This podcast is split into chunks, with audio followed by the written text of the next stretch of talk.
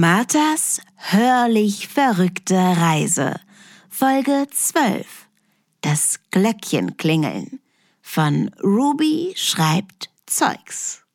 Urplötzlich fängt die Maschine an zu leuchten und zu blinken. Ein Getöse setzt ein und auf einmal fühlt es sich an, als wenn Raum und Zeit ein Erdbeben haben. Oder mindestens einen Schluck auf. Als Martha wieder zu sich kommt, vernimmt sie ein Glöckchen klingeln. Zum ersten Mal ist die von Maslum entwickelte und liebevoll auf den Namen Engelsgesang getaufte Maschine aktiv. Das hier ist der nie durchgeführte Probedurchlauf, aber in echt. Ein bläuliches Licht taucht die gesamte Küche in einen durchdringenden Schein und lässt für einen Moment das alte Gemäuer des Gebäudes transparent erscheinen. Martha kann durch die dicken Ziegelsteine bis zum Güterbahnhof sehen. Doch das ist nicht alles, wo sie hindurchsehen kann. Sie sieht durcheinandergewürfelt auf dem Küchenboden verteilt Petrus, ihre drei Mitbewohner, die zwei falschen Polizistinnen und Madonna. Alle reiben sich etwas benommen den Kopf. Außer Madonna und Petrus.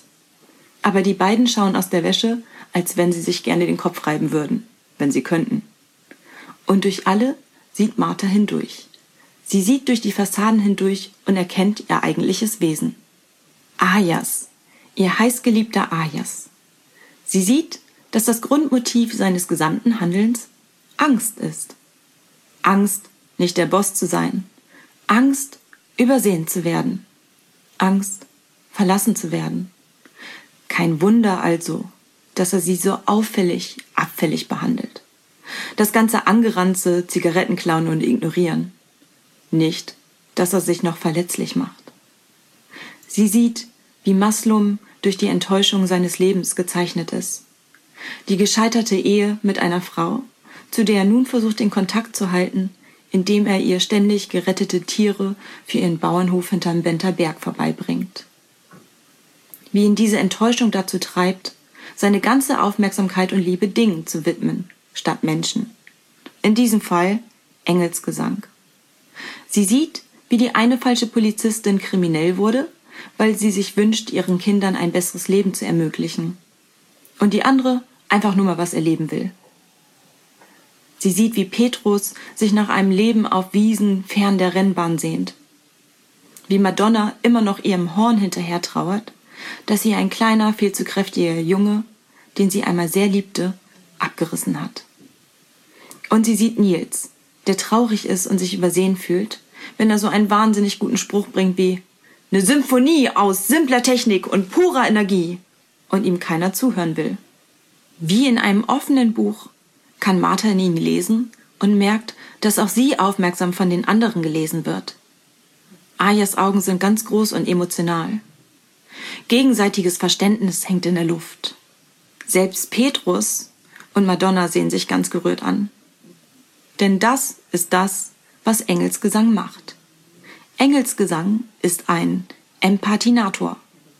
In dieser kalten Welt, in der Narzissten und Influencer Hochkultur haben, wollten Martha und ihre Freunde eine Maschine erfinden, welche die Menschen wieder zueinander führt.